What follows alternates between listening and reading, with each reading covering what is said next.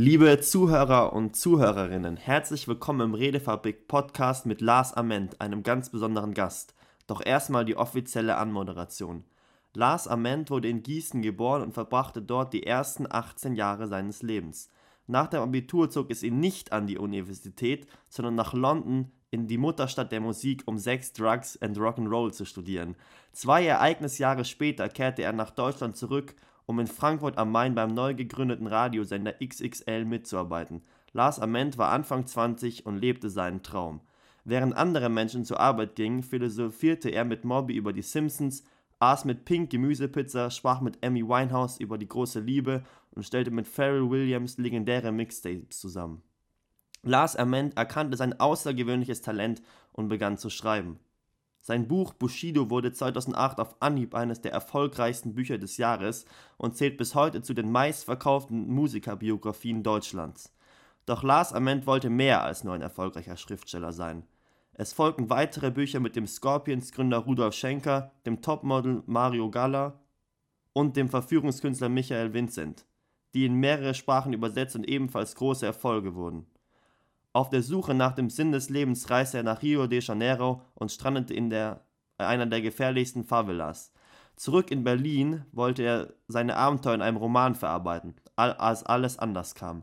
Er lernte Daniel kennen, einen 15-jährigen herzkranken Jungen, der Tag für Tag allein in seinem Zimmer saß und wusste, dass er bald sterben würde. Lars Ament beschließt, das Leben dieses Jungen wieder mit Freude zu füllen und wird sein persönlicher Wünscheerfüller. Gemeinsam verfassen sie eine Bucketlist, teilen ihre Gedanken und erleben, was wirklich zählt im Leben.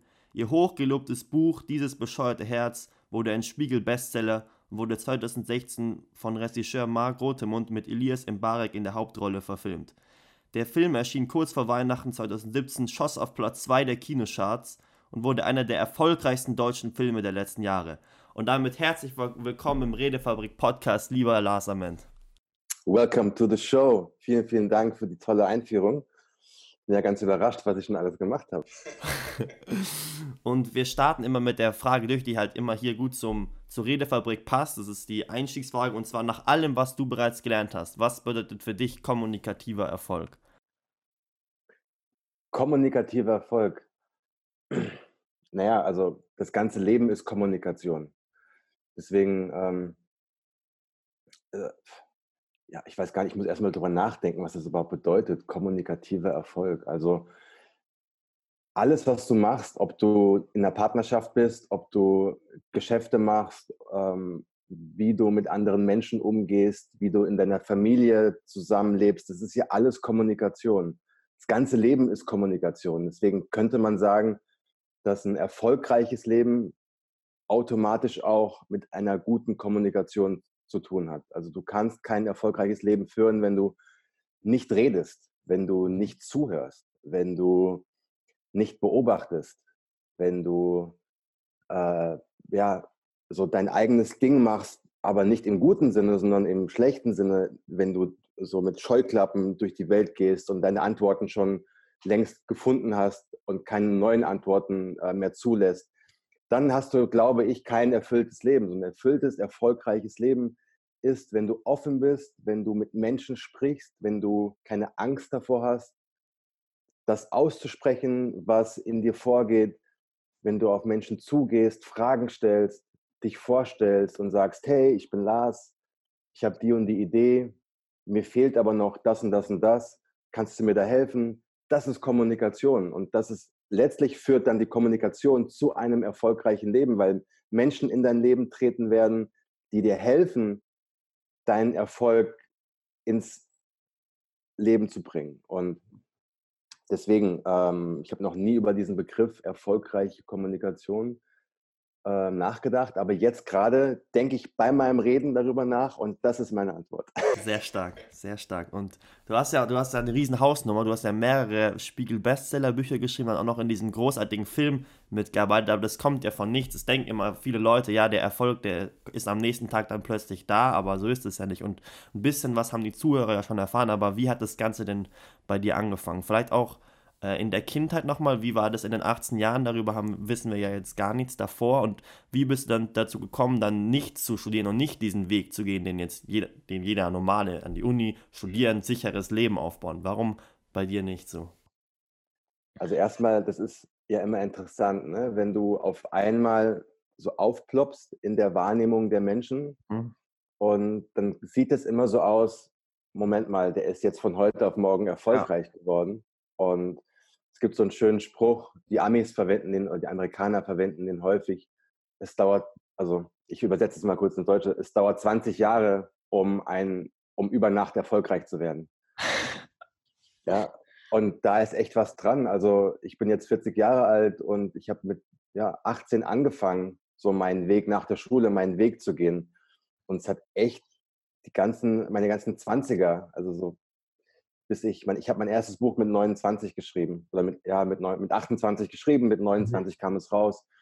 Und ich habe mit 29 zum ersten Mal gemerkt, was mir so richtig, richtig Spaß macht im Leben. Also vorher war das auch okay, aber da habe ich gemerkt, genau das ist es. Und ich habe die zehn Jahre vorher einfach ausprobiert und Sachen gemacht. Bin hingefallen, wieder aufgestanden, habe wirklich ganz viel auch wieder aufgehört, weil ich gemerkt habe, das ist nichts für mich. Und äh, ja, ich bin zur Schule gegangen. Ich war als Kind, als Jugendlicher immer so ein bisschen das Sorgenkind bei uns zu Hause. Ich habe einen großen Bruder, der auch immer so ein bisschen mein Vorbild war, der ist vier Jahre älter. Und der wusste eben mit 15, 16 schon ganz genau, was er machen möchte in seinem Leben.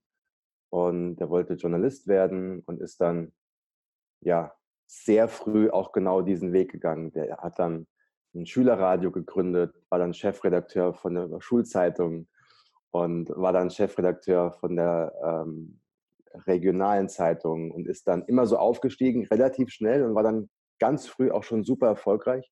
Mhm. Und ich habe immer so den Weg meines Bruders beobachtet und dachte mir, verdammt, irgendwie, der weiß schon ganz genau, was er will und ist da super straight und ist auch schon sehr, sehr früh sehr erfolgreich und ich weiß gar nicht, was ich will und ich habe überhaupt keine Vorstellung und alles, was ich weiß, ist dieser normale Weg oder das, was man aus der Sicht der Gesellschaft mhm. als normal betrachtet. Also du, du machst eine, äh, du beendest deine Schule, du machst vielleicht Realschulabschluss oder Abitur, dann machst du eine Ausbildung oder du studierst und dann gehst du irgendwo arbeiten. Das wusste ich, ist nichts für mich. Und ich weiß noch genau, ich habe, mein Vater war Lehrer und er wollte immer, dass ich studiere. Und hat immer gesagt, wenn du nicht weißt, was du machen willst, dann werd irgendwie Grundschullehrer. Ja. dann studier irgendwelche Fächer, wo du nicht so viel lernen musst und wo du auch nicht so viel ähm, äh, Klausuren korrigieren musst. Mach irgendwie Sport und Kunst.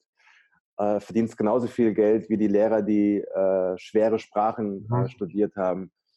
Und ich habe aber gemeint, ja, nee, das ist alles so, das sind so Möglichkeiten, durch sein Leben zu gehen, das nicht, wollte ich nicht für mich. Ich mhm. wollte irgendwas machen, was wirklich meins ist. Und ja, da habe ich zum Glück Eltern gehabt, die ja, mich da supportet haben. Es war auch nicht immer einfach, weil ich eben, klar, so meine Mitschüler, die haben dann angefangen zu studieren, waren irgendwann fertig und ich wusste immer noch nicht genau, was ich machen möchte. Und dann äh, haben die angefangen, Häuser zu bauen und Kinder zu kriegen und mhm. ich wusste immer noch nicht, was ich machen wollte. Und da eben die Ruhe zu bewahren und zu sagen, ich probiere jetzt einfach mal alles aus, was mir irgendwie Spaß machen könnte. Und da hat mein Vater gesagt, als ich Abi gemacht habe und nicht so wusste, wohin, und hat er gemeint, du willst doch, du interessierst dich doch für Musik und Musik ist doch deine Leidenschaft. Wenn du nicht weißt, was du machen willst, dann geh doch wenigstens ins Ausland, geh nach London oder wo immer hin, wo immer du hin möchtest ähm, und da lernst du dann wenigstens die Sprache. Du lernst ähm, eigenständig zu leben. Du wirst selbstständig. Du lernst in einer anderen Stadt, in einem anderen Land zurechtzukommen, ohne Backup. Also ohne jemanden im Rücken, der dir irgendwie hilft, der Entscheidungen für dich trifft. Und da hat mein Vater einen sehr klugen Satz gesagt. Also der ist auch so sehr klug, aber vor allem aus dem Mund eines Lehrers sehr klug. Der hat nämlich gesagt, in der Schule lernst du nichts übers Leben. Du lernst, wenn du ins Leben gehst, was übers Leben. Sehr geil. Wow, so stark. Ja, und da habe ich mir einen Plan gemacht. Ich saß zu Hause in meinem Kinderzimmer, genauso wie du jetzt in deinem Kinderzimmer sitzt oder in deinem alten Kinderzimmer. Und ich hatte auch keine Kohle. Ich habe halt immer ein bisschen gearbeitet und gejobbt im Plattenladen, ein bisschen Geld verdient, aber auch nicht viel während der Schulzeit. Und ich hatte dann so damals, das war 1999, also so lange ist das schon her, da gab es sogar noch D-Mark. Also so lange ist es her. Es gab noch kein Internet, also gab es schon, aber ist noch nicht so genutzt worden wie heute. Es gab noch keine Social Media, es gab kein Instagram, es gab keine, äh, also es gab kein WhatsApp. Das heißt, es war alles noch sehr, sehr oldschool. Mhm. Und ich habe mich halt hingesetzt und habe gesagt, okay, ich habe ungefähr Geld für einen Monat in London, weil es einfach auch sehr teuer ist. ist die, ja. War damals schon sehr teuer, ist heute immer noch teuer, einer der, einer der teuersten Städte der Welt. Man kann so sagen, es ist vielleicht so zwei bis dreimal so teuer wie in Deutschland. Und naja, ich hatte eben so Geld für einen Monat und mein Plan war, in der ersten Woche ähm, mir ein Zimmer zu suchen. Ich habe mich eingemietet in eine Jugendherberge für die ersten sieben Tage und habe mir dann ein Zimmer gesucht, was ich auch gefunden habe und habe dann zwei Wochen lang Bewerbungen geschrieben, bin durch die ganze Stadt gelaufen, habe überall angeklopft und habe gefragt, habt ihr einen Job für mich? Äh, ich bin Lars aus Deutschland und so habe mich, mich vorgestellt und klar, hörst du dann permanent nein, nein, nein, nein, nein. Mhm. Und dann irgendwann war ich am Piccadilly Circus. Das ist so einer der großen Touristenplätze in London. Super schön, wo in den großen Leuchtreklamen. Sieht so ein bisschen aus wie in New York. Mhm. Und ja, und da bin ich eben zu, zu Tower Records in den Piccadilly Circus rein, habe auch gesagt, ja, ich bin Lars aus Deutschland, äh, ich würde gerne bei euch arbeiten. Und dann haben sie gesagt, ja, hier hast du ein Formular zum Ausfüllen und wir melden uns. Und die haben sich echt gemeldet, direkt am nächsten Tag. Und ich hatte ein Vorstellungsgespräch und ich hatte irgendwie nach ja, dreieinhalb Wochen meinen Job. Und habe dann fast zwei Jahre in einem Plattenladen, anderthalb Jahre in einem Plattenladen gearbeitet für fünf Pfund die Stunde. Also umgerechnet vielleicht, weiß ich nicht, vier Euro die Stunde, wenn man das mal so nach heutigen Maßstäben, also für nichts. Aber trotzdem, ich mhm. habe meinen Traum gelebt und ich war happy und ich habe Tag und Nacht gearbeitet. Aber es war geil. Es war echt geil. Ich habe einfach machen können, was ich wollte. Ich hab, es war Freiheit. Und habe da gemerkt, okay, so genau das ist es, was ich machen möchte. Und mal gucken, wohin der Weg mich jetzt führt. Ich habe mich dann immer so treiben lassen und habe geguckt, okay, ähm, was ist der nächste, was ist das nächste Level? Was kann ich jetzt machen? Und bin dann zurück nach zwei Jahren nach Frankfurt und habe dann beim Radio angefangen als Praktikant und habe da auch genauso weitergemacht. Ich habe mich allen Leuten vorgestellt. Ich habe gesagt, hey, ich bin Lars, ich habe Bock, was zu machen, hab, gib dir mir eine Chance. Mhm. Und dann habe ich die Chance bekommen und dann habe ich relativ schnell eine Sendung machen dürfen, sonntagsabends, mit meiner Lieblingsmusik. Und habe gemerkt, ja, das macht mir Spaß. Und dann haben die gemerkt, okay, der ist cool, der kann was wir geben ihm noch eine zweite Chance und eine dritte und dann bin ich dort geblieben und habe dann nach, ja, war ich fünf Jahre beim Radio und habe wirklich die tollsten Menschen interviewen dürfen von äh, Puff Daddy, der damals noch Puff Daddy hieß, heute P. Diddy, äh, von Moby, du hast es vorhin in der Anmoderation schon gesagt, ähm, ich habe Amy Winehouse mehrfach getroffen. Ähm, also so alle großen Stars, die ich damals cool fand, konnte ich treffen und das war einfach mein Traum. Wow, sehr schön. Unglaublich. Und dann, ja, nach ein paar Jahren, wie das halt so ist, kam ein neuer Chef und neue Chefs haben die Angewohnheit, neue Dinge zu tun. Mhm. Und dann hat er erstmal die Hälfte der Leute rausgeschmissen und ich war eben auch mit dabei. Und dann stand ich da und hatte das Gefühl, okay, ich habe gerade meinen Traum gelebt und jetzt kommt jemand und nimmt mir den weg. Und ich war richtig am Ende. Also so, ich, äh, also ich, war, also ich war echt mental, aber auch körperlich echt down, weil ich gedacht habe, ich bekomme nie mehr so einen geilen Job, wie ich hatte. Mhm. Und naja, und dann bin ich halt dann nach Berlin gegangen und habe hier halt versucht, so über die Runden zu kommen und habe ein bisschen für MTV gearbeitet. Damals noch, äh, es äh, war die Zeit, als Joko und Klaas noch bei MTV und bei Viva waren und habe Moderationen geschrieben und habe so mich durchgewurschtelt, so ein, zwei Jahre. Und naja, und dann habe ich eben viel geschrieben für Zeitungen, aber eben nie was verdient, weil als Freelancer verdienst du ja mhm. kein Geld.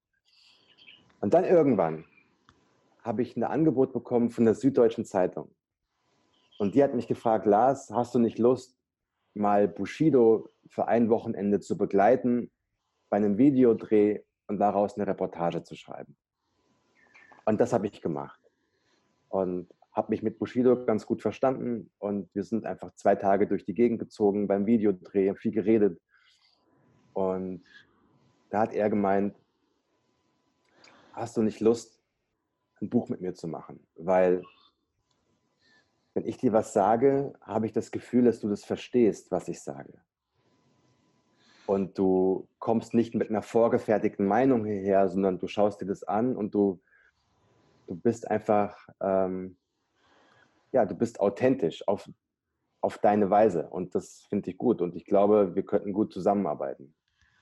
Und ja, dann habe ich so zu ihm gemeint, du, ich habe noch nie ein Buch geschrieben in meinem Leben, aber ich glaube, ich kann das.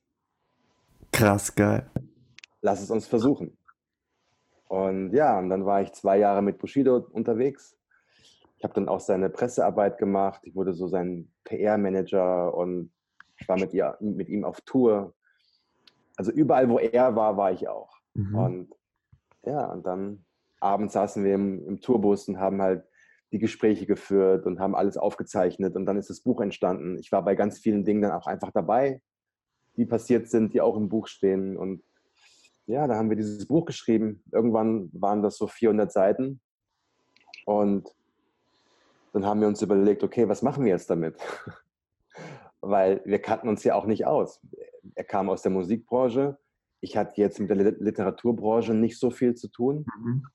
Und dann habe ich das gemacht, was man eben macht. Ich bin zu Google und habe, also ich bin nicht zu Google, zu den Headquarters, sondern ich bin einfach in Google rein und habe einfach eingegeben Verlage Deutschland und habe dann jeden Verlag angeschrieben, den, der mir da aufgezeigt wurde.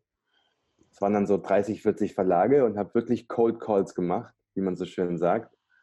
Also ich habe angerufen, habe mich vorgestellt, das, was ich auch in London gemacht habe. Mhm. Ich habe einfach an Türen geklopft und habe gesagt, hey, ich bin hier ist Lars Ament und ich habe gerade ein Buch geschrieben mit Bushido, ist seine Biografie und wir erzählen hier eine Heldengeschichte, wir erzählen seinen Werdegang, wir erzählen viel über deutschen Rap, über die Gesellschaft. Das Buch, das Buch ist fertig. Habt ihr Lust, das zu veröffentlichen? Und keiner hat Lust, wir haben nur Absagen gehört. Ähm, also wirklich von allen Verlagen, ausnahmslos. Teilweise mit den absurdesten Begründungen.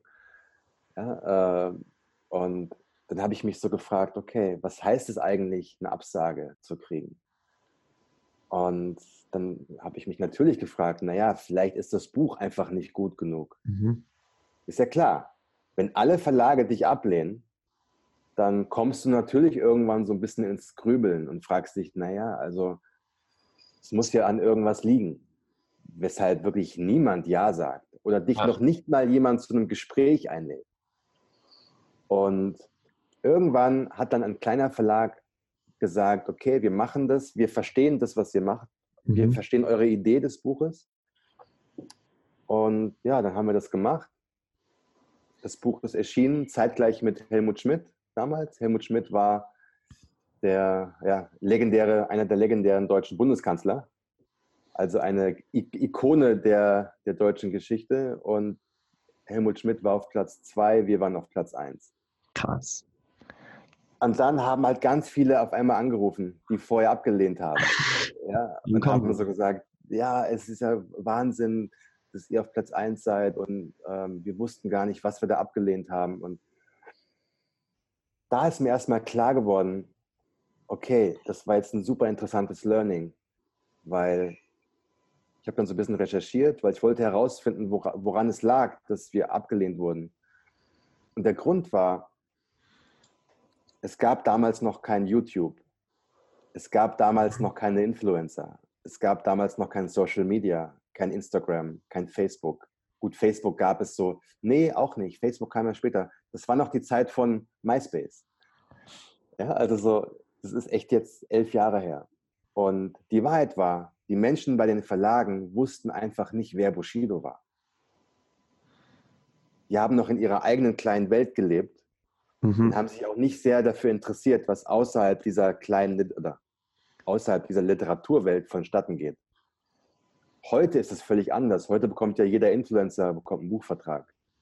Ja, und, und jeder YouTuber. Aber damals war das noch völlig anders. Und wir haben damals, ob man es glaubt oder nicht, echt so einen Blueprint hingelegt mit dem Buch, dass dann auch andere Verlage erkannt haben, okay, ähm, wir müssen einfach mal schauen, was es noch so links und rechts gibt und wir müssen einfach uns viel, viel breiter aufstellen, weil die Welt sich gerade ändert.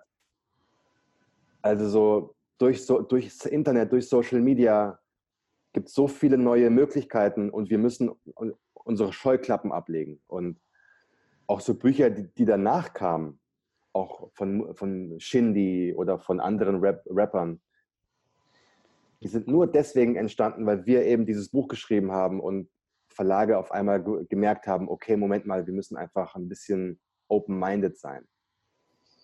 Ja, und so ging es dann los. Dann hatte ich mein erstes Buch geschrieben und ich hatte auf einmal einen mega Erfolg und das Buch ist auch verfilmt worden von Bernd Eichinger damals, einem der legendären deutschen Regisseure, der auch im Namen der Rose, glaube ich, gemacht hat, äh, also Oscar-Preisträger. Und ähm, das Parfüm hat er verfilmt und also so ein einfach krass und du hast so das, du, du merkst auf einmal, wow, ich bin, bin da jetzt dabei.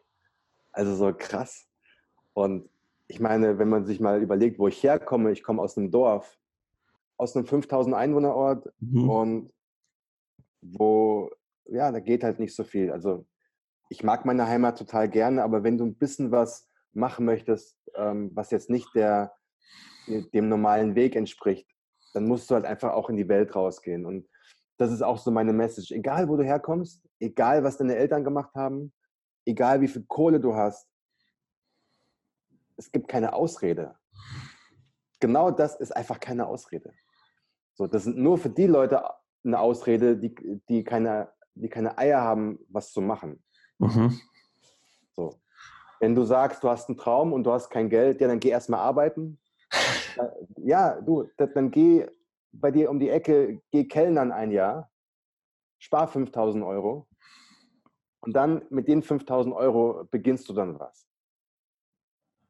So, du kannst mir nicht erzählen, wenn du, wenn, du, äh, wenn du 20 bist, 21, 22, auch wenn du 30 bist, ist doch völlig egal. Guck mal, wenn du 30 Jahre alt bist, dann hast du noch 60 Jahre zu leben. Deswegen, wenn Leute zu dir sagen, du bist zu alt, um was Neues zu beginnen, ja, zu alt wofür? Selbst wenn du 50 bist, 50 wird man ja schon sagen, naja, es ist aus der Sicht eines 20, als ich 20 war, waren 50-Jährige für mich schon halb im, halb im Grab. So, jetzt bin ich 40, also gar nicht mehr so weit weg von der 50, aber ich fühle mich erstens wie 20, mache Sachen wie 20-Jährige und ich weiß ganz genau, ey, mein Leben ist jetzt so geil, weil ich habe Kohle auf dem Konto, ich lebe meinen Traum, ich habe einfach, ich kann jeden Tag machen, was ich will. Wenn ich morgen nach Mallorca fliegen will, dann mache ich das. Und so, wie geil ist das? Und ich habe, wenn ich gesund bleibe, noch 40 Jahre vor mir. Also wenn du 40 Jahre alt bist, 50 Jahre alt bist und zu dir sagt jemand, du bist zu alt, dann sagst du vielen Dank. Vielleicht bist du zu alt. Ich bin es nicht, weil wenn ich gesund bleibe, habe ich noch 30 Jahre vor mir, wenn ich 50 bin, in denen ich einfach ein verdammt geiles Leben führen kann. Sehr geil. Wow, es hört sich so stark an. Und äh, was ich. Das ist einfach, das ist, ja. Was ich auch merke, dass das alles so, so eine Einstellungssache ist, weil ich merke merk wieder an, an, an Menschen wie dir oder anderen Menschen, die wir hier im Podcast hatten, dass da ist irgendwo in der Einstellung oder im Mindset ist einfach was anderes, dass die Leute rausgehen und die Chancen sehen und auch wahrnehmen. Du hast ja auch klein angefangen, da hast bei dir in der Nähe gejobbt, in dem Plattenladen und dann auch als du in London warst, das war ja auch nicht der große Traumjob, den du da am Anfang gehabt hast. Jetzt für dich hat es dir einen super Spaß gemacht, aber von der Bezahlung her war es ja auch erstmal, hast ja auch erstmal gedient und bist hast dich dann hochgearbeitet. Und so viele Leute, ich glaube, so viele Leute sehen diese ganzen Chancen einfach nicht und gehen einfach ganz anders durch die Welt. Guck mal, ich habe gerade in, ähm, ich mache ja auch einen Podcast, der heißt Auf einen Espresso mit Lars Ament. Und ich habe jetzt diese Woche ein Interview mit meinem Bruder geführt. Mhm. Ja, mein Bruder, ich habe ihn ja vorhin schon erwähnt, vier Jahre älter, der immer schon genau wusste, was er machen möchte in seinem Leben. Und ähm, der, ist, der ist Chefredakteur vom Zeitmagazin. Das Zeitmagazin ist so in Deutschland die Nummer eins. Also mein Bruder hat es tatsächlich geschafft, in seinem Bereich in Deutschland etwas an einen Punkt zu kommen, wo es nicht mehr nach oben geht. Also klar, nicht, also es geht immer weiter nach oben, aber er ist, er ist schon FC Bayern München. Mhm. Ja, klar, er gewinnt ja nicht jedes Jahr die Champions League und manchmal kommt auch mal Dortmund dazwischen, aber er spielt auf jeden Fall in der ersten Liga mit und zwar ganz weit oben. Und ich habe ihn gefragt, wenn junge Menschen zu dir kommen, die vielleicht auch dahin wollen, wo du hingehen, wo du gerade bist, was müssen die machen? Oder was würdest du ihnen raten? Oder was muss jemand tun, um dich zu beeindrucken? Und da hat er gemeint, äh, da hat er auch in dem Podcast schöne, ein schönes Beispiel erzählt, eine schöne Geschichte erzählt. Und zwar haben die eine, haben die ähm, eine Geschichte gemacht über Zürich und haben eine junge Journalistin gesucht aus Zürich, die eben diese Reportage schreibt. Haben sie auch gefunden und die hat diese Geschichte geschrieben, hat die Geschichte geschickt, alles war wunderbar. Und dann irgendwann rief diese Journalistin an und meinte, Christoph, wann bringt ihr denn meine Geschichte in eurem Magazin? Und dann hat er gesagt, ja, also in, oder wann produziert ihr die Geschichte? Und dann hat mein Bruder gesagt, ja, in drei Wochen ah ja, das ist ja super. Darf ich dabei sein? Und dann hat mein Bruder gesagt, ja klar, komm vorbei, du kannst jetzt zugucken, wie wir hier das machen. Und dann hat diese, die war 24, 25, ist auf eigene Kosten von Zürich nach Berlin geflogen und war eine Woche in der Redaktion dabei, um sich das anzuschauen. Mhm. Und da hat mein Bruder gesagt, solche Menschen werden erfolgreich, die eben nicht immer nur nach dem Geld schauen und nicht immer nur gucken, was bekomme ich von anderen. Und die ist auch nicht nach Berlin gekommen, um eine Woche dabei zu sein in der Redaktion, um irgendwie vielleicht einen Vertrag abzustauben, sondern weil die sich wirklich dafür interessiert hat, wie wird ein Magazin hergestellt, welche Arbeitsschritte gibt es, ähm, welche Menschen arbeiten in der Redaktion. Und da hat er gemeint, Menschen mit echtem Interesse und die auch alles machen dafür die findet er toll und die supportet er auch. Und es gibt so viele, vielleicht viel talentiertere Menschen, die aber sagen, ja, Moment mal, nach Berlin fliegen von Zürich, mir da ein Hotelzimmer nehmen für vier Tage, das kostet mich ja insgesamt 1000 Euro. Nee, mache ich nicht. Fahre ich lieber in Urlaub. Mhm. Und das ist der Unterschied. Entweder du investierst was, auch für deinen eigenen Traum, weil es dich wirklich interessiert, weil du da verbrennst, oder du stellst dir die Frage, was bekomme ich dafür? Und Menschen, und das ist tatsächlich so, Menschen, die immer diese, was kriege ich dafür? Frage ganz oben stehen haben, die kriegen am Ende gar nichts. Ja. Weil Menschen keine Lust haben, denen zu helfen, weil die, es gibt einen schönen Satz aus Amerika, der heißt Energy doesn't lie. Also Energie lügt nicht. Und wenn du mit jemandem sprichst und du hast das Gefühl, der will nur was von mir permanent, das nervt dich und dann gehst du woanders hin. Wenn du aber das Gefühl hast, hey, der hat echtes Interesse, der, der ist hier, der brennt dafür. Zu dem sagst du, ey, weißt du was, ich bin nächste Woche eingeladen zu so einem Event. Super cool, da kommt Bill Gates. Komm doch mit. Ja. Weißt du, was ich meine? Das ist der Unterschied. Deswegen kann ich nur jedem raten, ähm, ja, wenn es Menschen gibt, das sage ich immer wieder, die du toll findest, die vielleicht Sachen gemacht haben, die dich selbst inspiriert haben, die vielleicht, ja, das kann ein Buch sein, das kann ein Film sein. Du kannst jemanden hören, der einen Vortrag irgendwo gehalten hat und der dich beeindruckt hat. Sag das den Leuten. Geh hin zu dem Typen und sag, hey, ich habe dich äh, sprechen hören oder ich habe ein YouTube-Video von dir gesehen. da hast du so diesen einen Satz gesagt, der hat echt mich so beeindruckt. Ich habe mein ganzes Leben geändert danach. Hammer.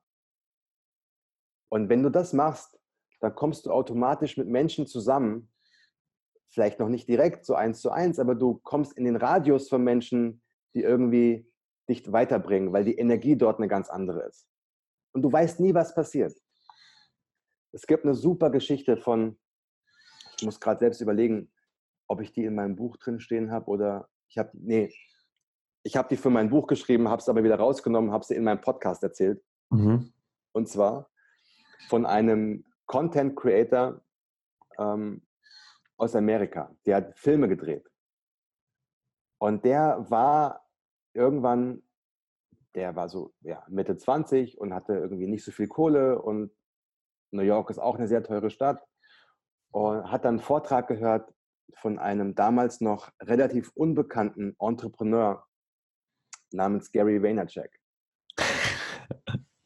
Und dann hat dieser, dieser Typ irgendwie diesen Vortrag gehört und hat sich so gedacht, boah, ey, was dieser Typ erzählt, das ist ja krass und die Energie von ihm ist ja Wahnsinn und wow.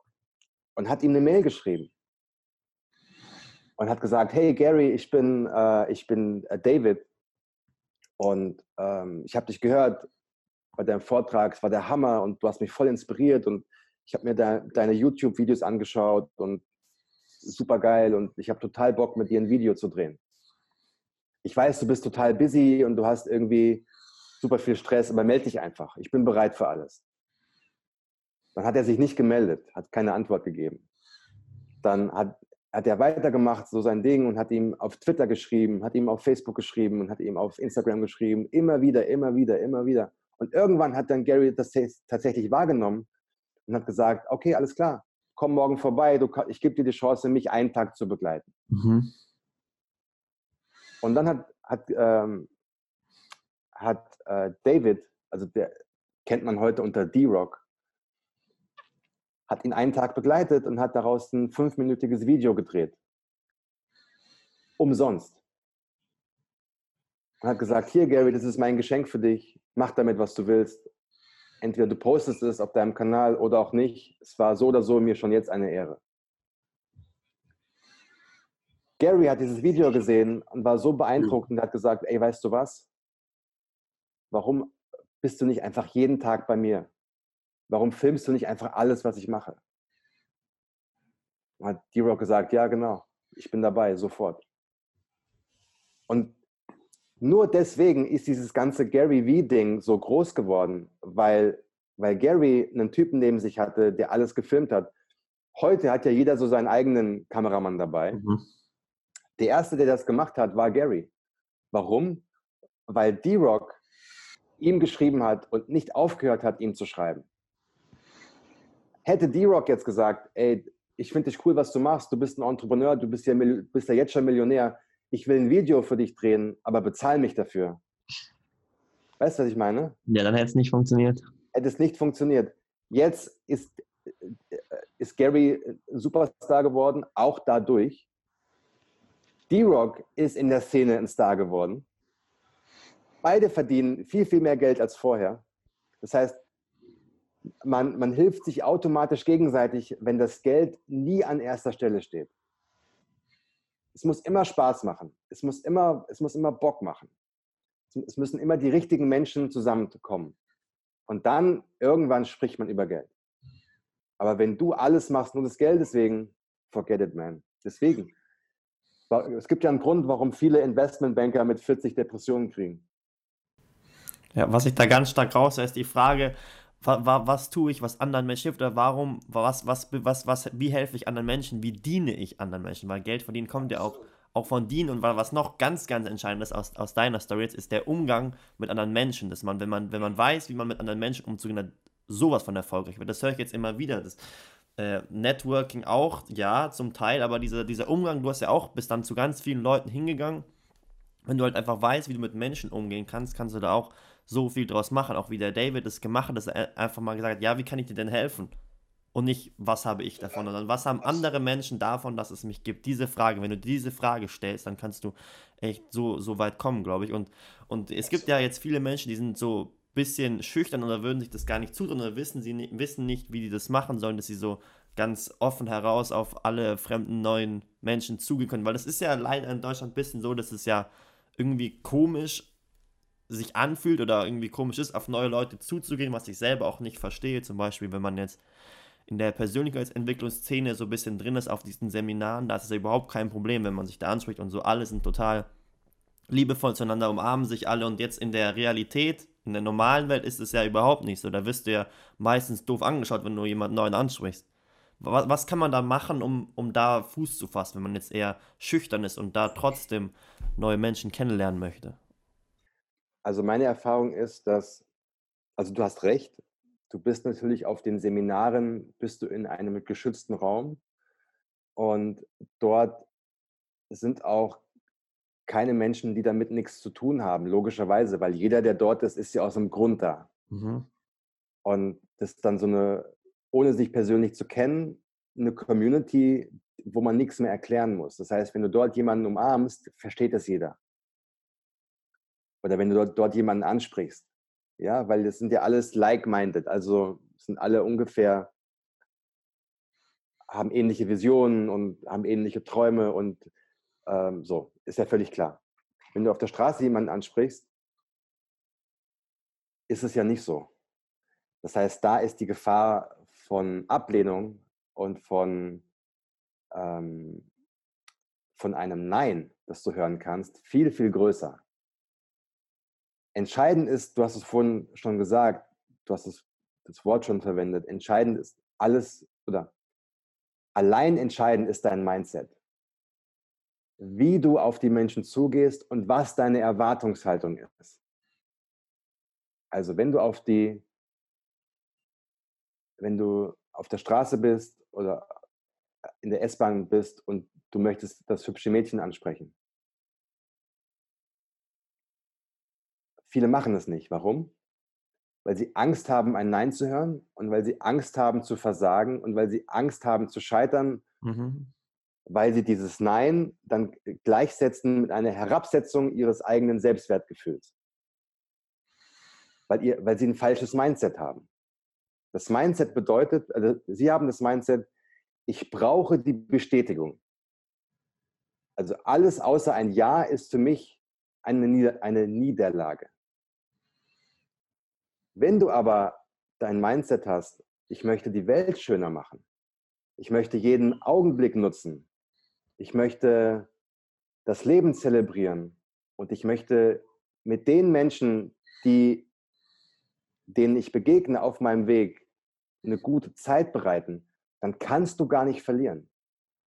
Das bedeutet ganz konkret, wenn du das Mädchen siehst in der S-Bahn und du gehst hin und sagst, ey, sorry, ich habe dich gerade hier gesehen, ich weiß, du hast gerade deine Kopfhörer drin und du bist total beschäftigt, aber ich habe dich gerade eine Minute angesehen von drüben und bist unglaublich. Ich bin Lars. Hast du Zeit, mit mir einen Kaffee zu trinken? Ich verstehe das, wenn du jetzt Nein sagst, ist voll okay. Ich möchte dich auch nicht belästigen, aber ich weiß, wenn du jetzt aussteigst, sehe ich dich nicht wieder. Und dann würde ich mich immer fragen, was wäre passiert, wenn ich dich nicht angesprochen hätte. Du bist einfach cool. Also du hast einen schönen, du hast einen coolen Style. Und aber it's all good. Aber wenn sie dann sagt, ey du, total süß, aber ich habe einen Freund, oder wenn sie dann sagt, ey, ich habe überhaupt keine Zeit, ich bin schon voll im Stress auf dem Weg zur Arbeit, ich bin schon zu spät, aber total nett, was du gesagt hast, dann sagst du, ey, überhaupt kein Problem, ich wünsche dir einen schönen Tag. Sie hat gewonnen, weil sie sich gut fühlt. Mhm. Sie wird, sie wird definitiv erstens all ihren Freundinnen davon erzählen. Macht ja niemand heutzutage mehr. Macht ja niemand mehr. Und zweitens, was hast du gemacht? Du hast ein Kompliment verteilt. Du hast ihr, du hast ihr das, ähm, du hast ihr das schönste Kompliment gemacht, was man machen kann. Nämlich, du hast ihr gezeigt, dass du sie siehst. Dass sie nicht unsichtbar ist. Und du wolltest nichts von ihr. Das heißt, du hast nur gesagt, hey, ich sehe dich, hast du Lust, mit mir fünf Minuten Kaffee zu trinken, damit wir die Chance haben, uns kennenzulernen. Aber wenn nicht, ist es auch total in Ordnung. Ich wünsche dir auf jeden Fall einen schönen Tag und ein schönes Leben und mach weiter so. Du hast eine gute Energie. Was, glaube ich, so entscheidend ist jetzt, die, die Worte an sich sind ja, hören sich ja jetzt, wenn du sie sagst, sehr, sehr toll an. Da kann man sich ja gar nicht vorstellen, dass dann da jemand Nein sagt, aber das geht ja nicht um die Worte, sondern um das Mindset, was dahinter steht. Weil wenn man jetzt die Worte sagt ja. mit dem Mindset, ja, ich brauche, ich will, ich will, ich will, dann funktioniert es nicht. Man muss sagen, dieses, dieses ja, Angebot oder halt dieses, diese keine Erwartungshaltung haben, was passiert. Ganz offen Absolut. rangehen. Absolut. Deswegen sage ich immer, tausche deine Erwartungen gegen Dankbarkeit. Also sei dankbar für den Augenblick, dass du jetzt, wenn man sich mal überlegt, was das für ein unglaublicher, magischer Moment ist. Es gibt, weiß ich nicht, acht Milliarden Menschen auf der Welt. Aber wir zwei sitzen jetzt in diesem Augenblick in diesem Bus in der gleichen Reihe. Und was machen wir Menschen? Nichts. Wir sitzen nebeneinander und gucken in unsere iPhones und reden nicht miteinander oder gucken raus oder so. Oder wir sitzen da und wenn jemand fragt, darf ich mich neben dich setzen, sagen wir, denken wir, ach, muss das sein? Setz dich doch woanders hin. Ja, also wir sagen es natürlich nicht, aber viele ah, ja. denken das. So, ähm, anstatt zu sagen, ey, klar, setz dich hierher und mal gucken, was passiert. Und das ist jetzt ein Beispiel. Und wenn du, wenn dein einziges Ziel ist, das, was du vorhin gesagt hast, das, dieses zu dienen, also Menschen ein gutes Gefühl zu geben, kannst du gar nicht enttäuscht werden und du kannst nicht verlieren. Und das ist das Schöne. Du kannst auf einmal mit diesem Mindset jeden Menschen ansprechen. Jeden. Und du wirst niemals verlieren. Sobald du ein Kompliment verteilst, hast du schon so eine gute Energie ausgesendet in die Welt. Das, das reicht schon. Mhm. Und dann warte ab, was passiert. Du weißt es ja nie. Und Deswegen sage ich auch immer ganz deutlich, mach deinen eigenen Selbstwert niemals davon abhängig, was andere Menschen tun oder sagen. Erstens, ja. erstens, niemand mag jeden. Ich mag auch nicht jeden Menschen. Also ist es völlig normal, dass es da draußen Menschen gibt, die dich, die dich, nicht, die dich auch nicht mögen. It's all good, das ist völlig normal. Es hat nichts mit dir persönlich zu tun. Aber wenn du jemanden siehst, den du toll findest, das muss jetzt nicht unbedingt immer das hübsche Mädchen sein. Mhm. Das kann auch einfach irgendwer sein, der coole Schuhe trägt oder der eine coole Frisur hat. Oder ähm, wenn du in der Bäckerei bist und die machen so ein geiles Croissant, dann sag das ruhig auch. Sag, ey Leute, ganz ehrlich, ich bin ein riesen Croissant-Fan, egal wo ich bin, ich probiere überall Croissants aus, aber ihr seid auf jeden Fall in meinen Top 10 weltweit. Beispiel jetzt. Was meinst du, wie die sich freuen? Und die sagen, ja, ey, das ist ja krass, irgendwie habe ich noch nie gehört. Normalerweise kommen die Leute zu uns und kaufen was und gehen wieder. Mhm. Die meisten sagen noch nicht mal Hallo. Und du auf einmal kommst mit so einem Kompliment, you, so, you made my day. Das hast du ja auch schon mal gemacht in dem einen Video, wo du die Rose verschenkt hast. Ich mache das permanent, egal, egal wo ich bin. Und der Trick besteht darin, das ist jedenfalls mein Trick, aber ich teile ihn gerne mit dir. Ich tue immer so, als ob ich jeden Menschen schon längst kenne. Und ich gehe auch in so ein Gespräch dann oft rein, so, als ob ich den schon seit zehn Jahren kenne. Und weil was passiert, auf einmal ist erstmal so diese Riesenmauer gefallen. Mhm. Und wenn ich jemanden sehe im Café und ich setze mich neben ihn und ich zu ihm sage, ey, weißt du was, ich, ich, ich gehe mal kurz vorne an die Theke, soll ich dir was mitbringen?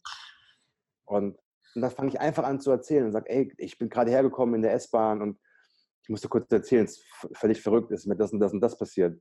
Und so, hey, ich bin Lars, was geht, was machst du jetzt? Weißt du, du fängst einfach an zu erzählen. Und die meisten Leute sind erstmal so im ersten Augenblick so ein bisschen perplex, was passiert mhm. hier gerade?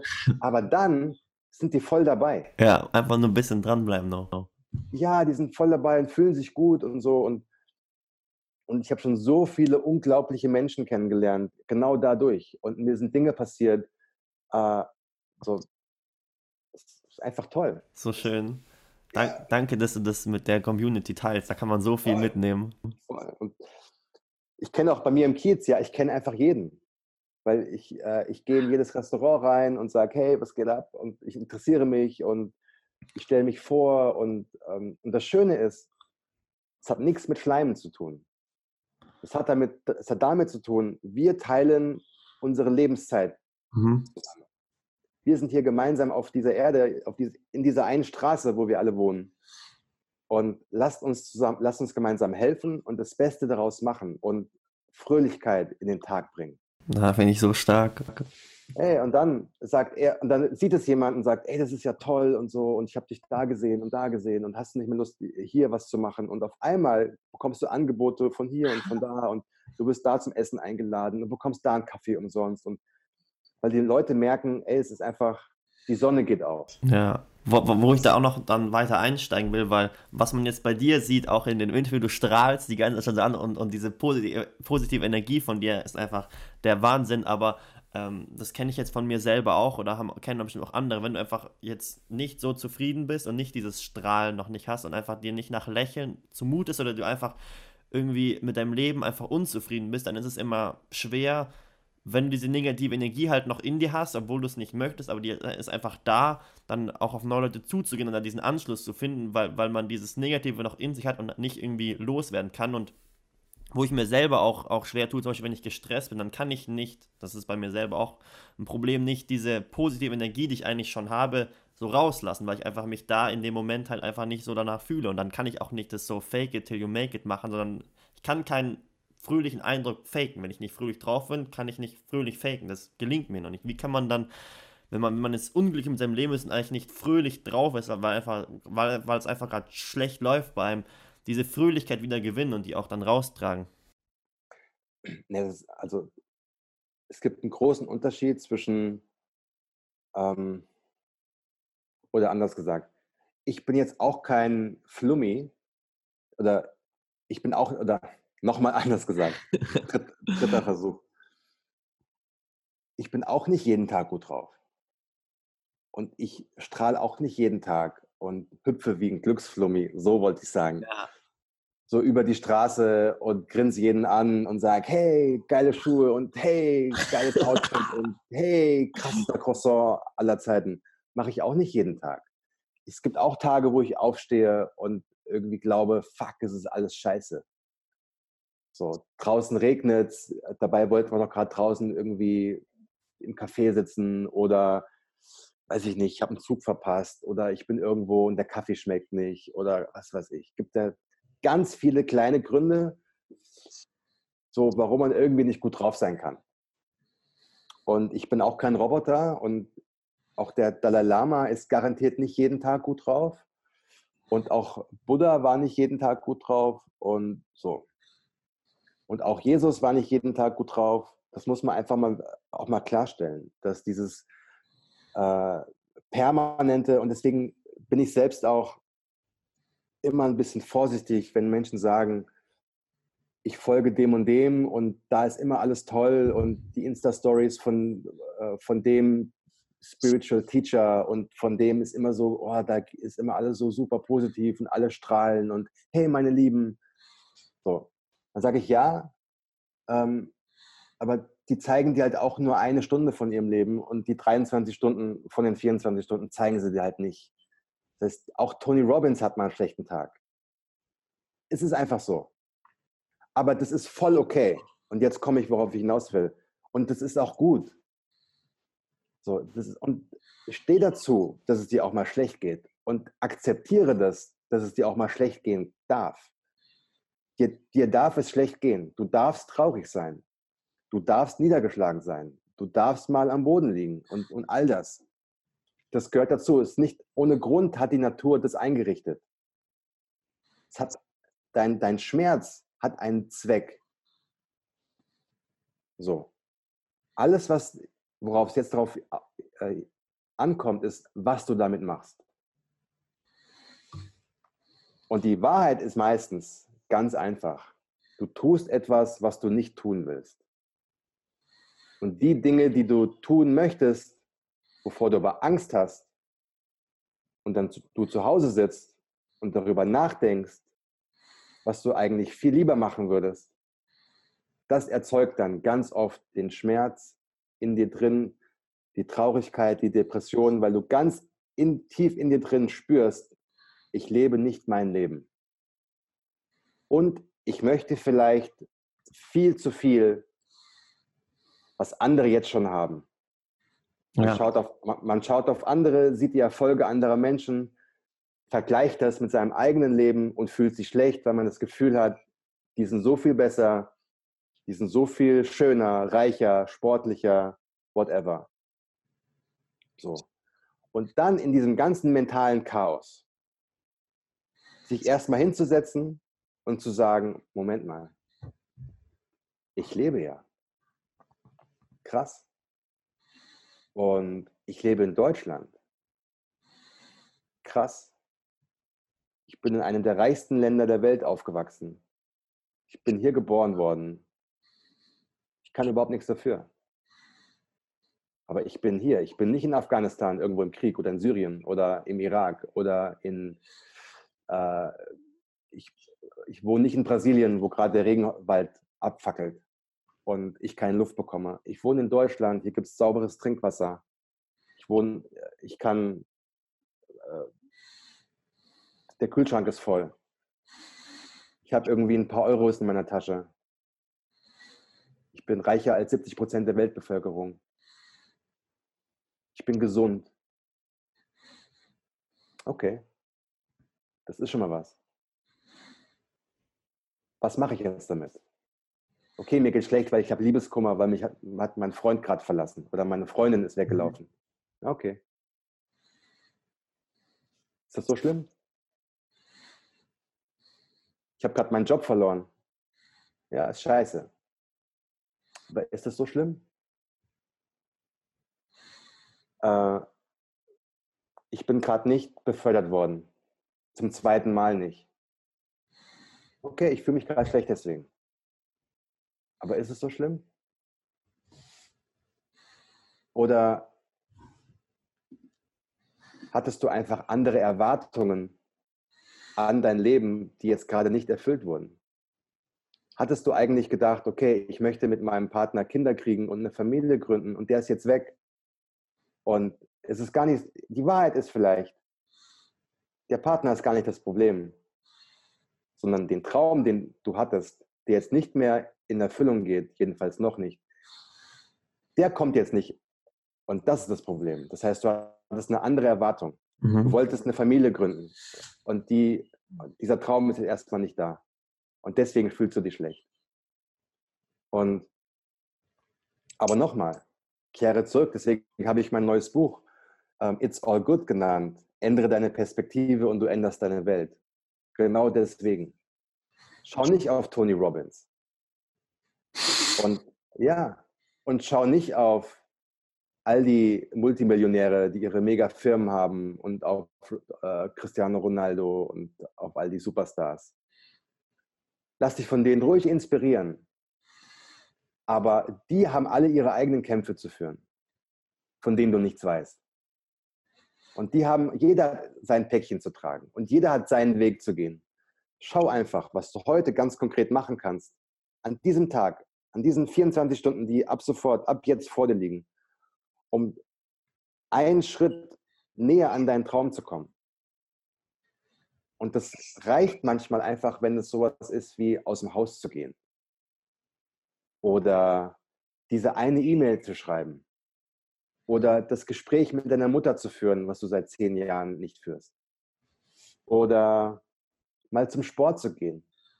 Oder auf der Straße einfach mal jemanden nach der Uhrzeit zu fragen wirst du nämlich feststellen, du bekommst eine Antwort und du wirst nicht ausgelacht.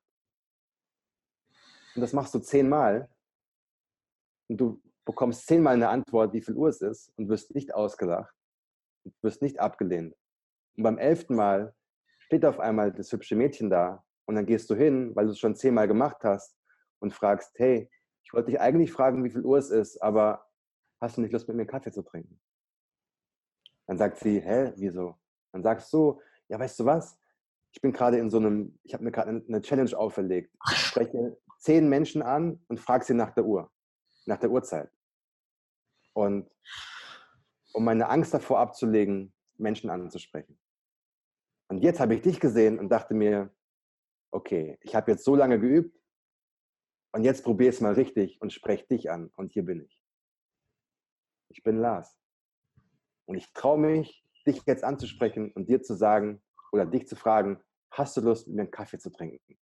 Sorry, dass ich gerade so aufgeregt bin, aber du bist einfach wow.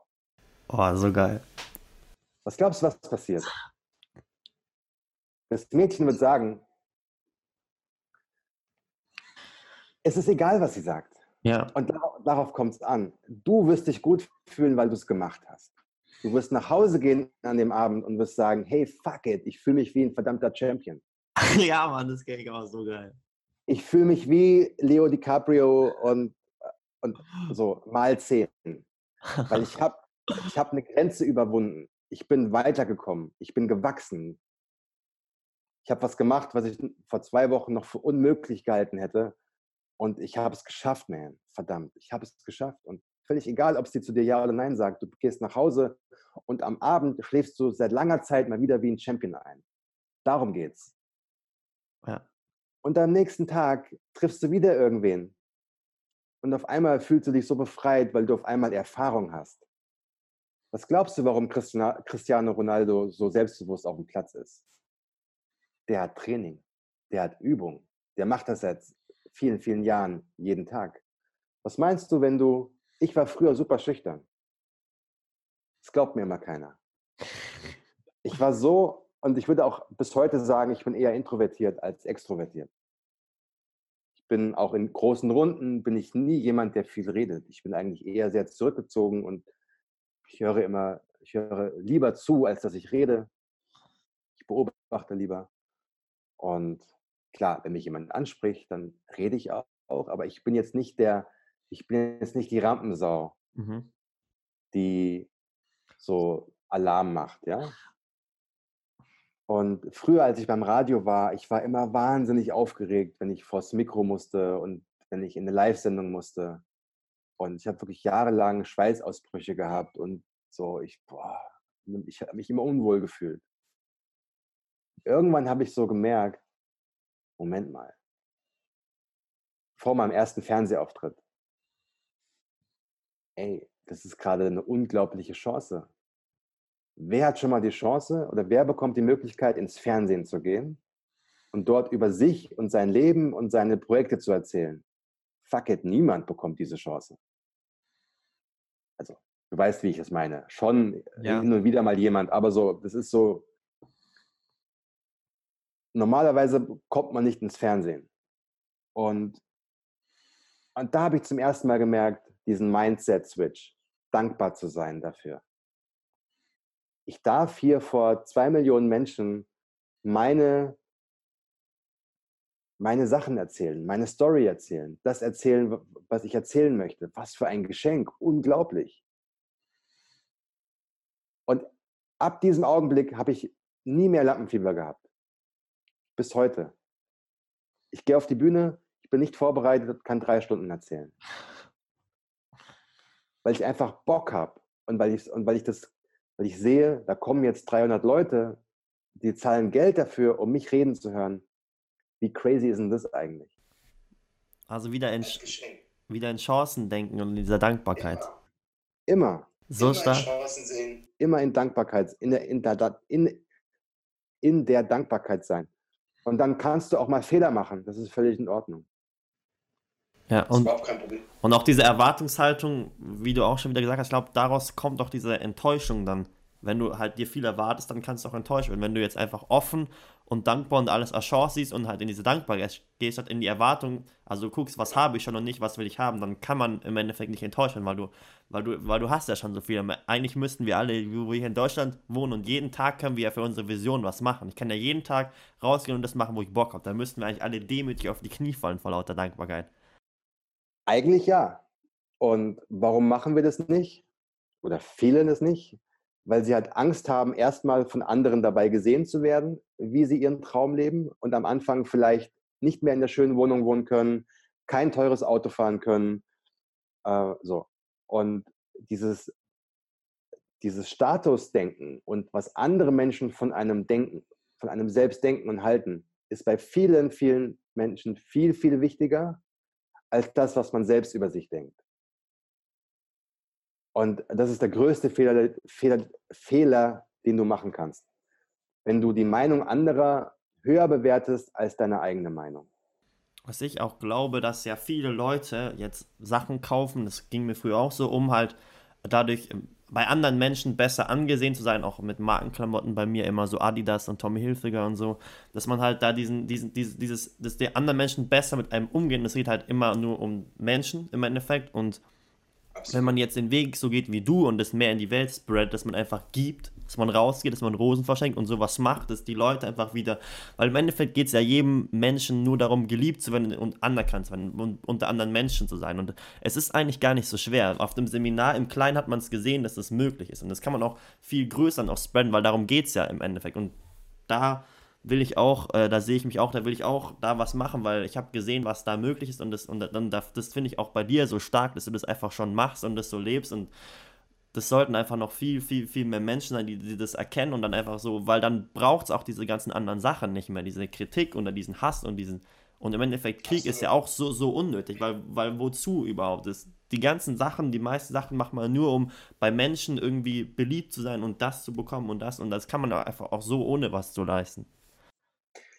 Ich mache ganz oft, wenn, wenn Menschen bei mir Coachings machen, äh, vor allem Männer, Frauen sind da ein bisschen anders, aber bei Männern ist es so, Männer definieren sich fast ausschließlich über ihren sozialen und gesellschaftlichen Status. Und ich sage dann ganz oft, versuch mal Gespräche zu führen, ohne zu erwähnen, was du beruflich machst, ohne zu erwähnen, was du alles besitzt, sondern versuche mal wirklich von dir zu erzählen, wer du bist, von deinen Träumen, wie du dich selbst siehst. Und lass alles, was mit Status zusammenhängt, mal weg. In so einem Gespräch. Wenn du jemandem zum ersten Mal begegnest. Und da wirst du feststellen, dass bei so vielen Männern einfach nichts übrig bleibt. Die können über nichts anderes reden, außer über ihren Job und über ihr Geld und über ihr Auto und, und über die tollen Sachen, die sie mit ihrem Geld gemacht haben. Erzähl doch mal von deinen Träumen. Erzähl mal von deinen Ängsten. Erzähl mal von deinen Sehnsüchten, von, von den Dingen, die du, wie du die Welt siehst. Erzähl mal von, was denkst du über Liebe? Was denkst du über Verlust? Was denkst du über Familie? Und du wirst feststellen, auf einmal gibt es keinen Smalltalk mehr, sondern es geht richtig tief rein und Menschen sind unglaublich geflasht, mhm. wenn du sowas machst. Auch, auch in einem Club, ja, du bist abends, du gehst aus und du, du triffst jemanden am, beim Tanzen und du lässt dieses ganze Balzverhalten mal weg. Ja, also dieses, ich zeige dir mal ganz unauffällig meine Uhr, die 5000 Euro kostet und äh, ich lasse mal nebenbei irgendwie meinen Autoschlüssel auf dem Tisch liegen, damit du siehst, was da draußen für eine äh, für einen Wagen steht. Und ich erzähle auch nicht von meinen geilen Instagram-Urlauben und so. Sondern wenn du jemanden ansprichst und wirklich so denjenigen dort abholt, wo er wirklich ist. Weil jeder hat Träume und jeder hat Ängste und die meisten, alle verbergen sie halt nur. Und wenn du aber derjenige bist, der sagt, ey, lass doch mal die Mauer kurz fallen und, und lass mal wirklich, und wenn es nur fünf Minuten sind, über was, über was Cooles reden, dann ist auf einmal, wow, krass. Und ist eine Verbindung da. Und das sind so diese Magic Moments. Und es passieren einfach die unglaublichsten Dinge, wenn man das macht. Und weißt du, was das Schöne daran ist? Das kann ja jeder machen. Egal wie viel Geld du hast, egal wo du wohnst, egal wo du jetzt im Leben stehst, das kann jeder in seinem Leben machen. Da wirst du auch am weitesten kommen. Das ist so toll daran, dass wirklich jeder da die Möglichkeit dazu hat. Total. Und ähm, du wirst auch einfach unglaublich sympathisch, wenn du eben, selbst wenn du einen coolen Job hast. Jetzt stell dir mal vor, du triffst jemanden irgendwo im Café oder wo auch immer. Oder bei einem Seminar. Oder, e, völlig egal. Du triffst jemanden und unterhältst dich mit dem und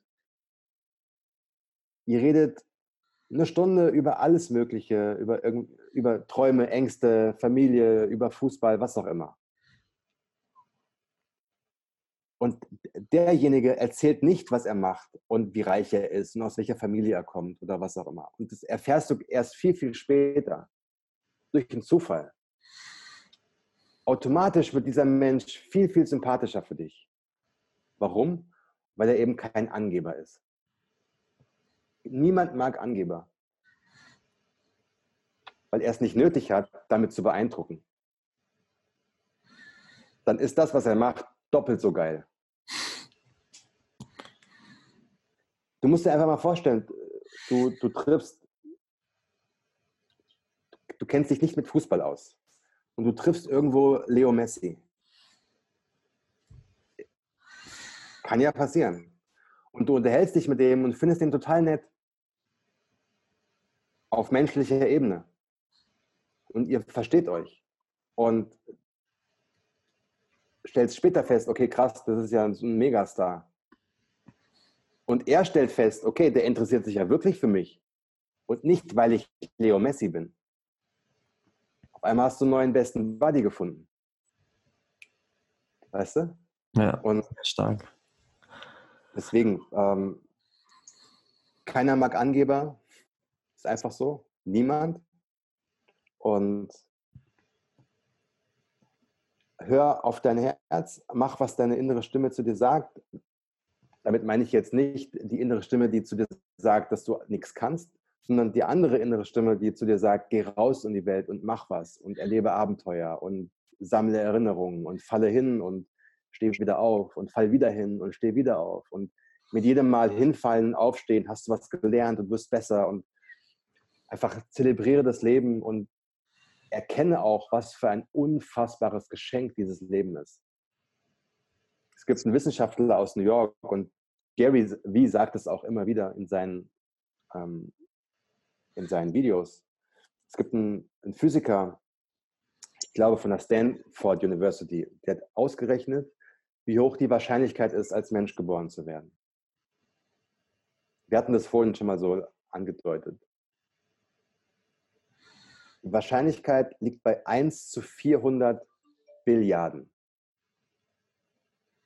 Es ist wahrscheinlicher, sechsmal nacheinander im Lotto zu gewinnen.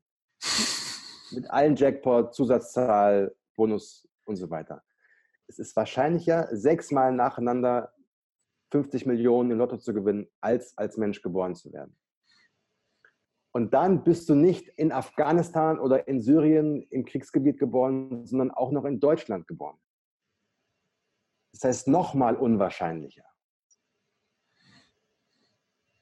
du hast überhaupt kein Recht, unglücklich zu sein. Ja, wow. Weißt du, was ich meine? Ja, habe ich auch schon vorhin gesagt, dass wir alle ja demütig auf die Knie fallen müssen von, von dem, was, was wir alle schon bekommen haben. Guck mal, ich weiß nicht, ob du noch Großeltern hast, aber frag mal deine Großeltern über ihre Jugendzeit. Und vergleich mal diese Zeit mit deiner Zeit die Möglichkeiten, die deine Großeltern hatten, die Möglichkeiten, die, die du heute hast. Das ist wie, als ob du einen Alien nimmst und so. Das ist ein Unterschied wie Tag und Nacht.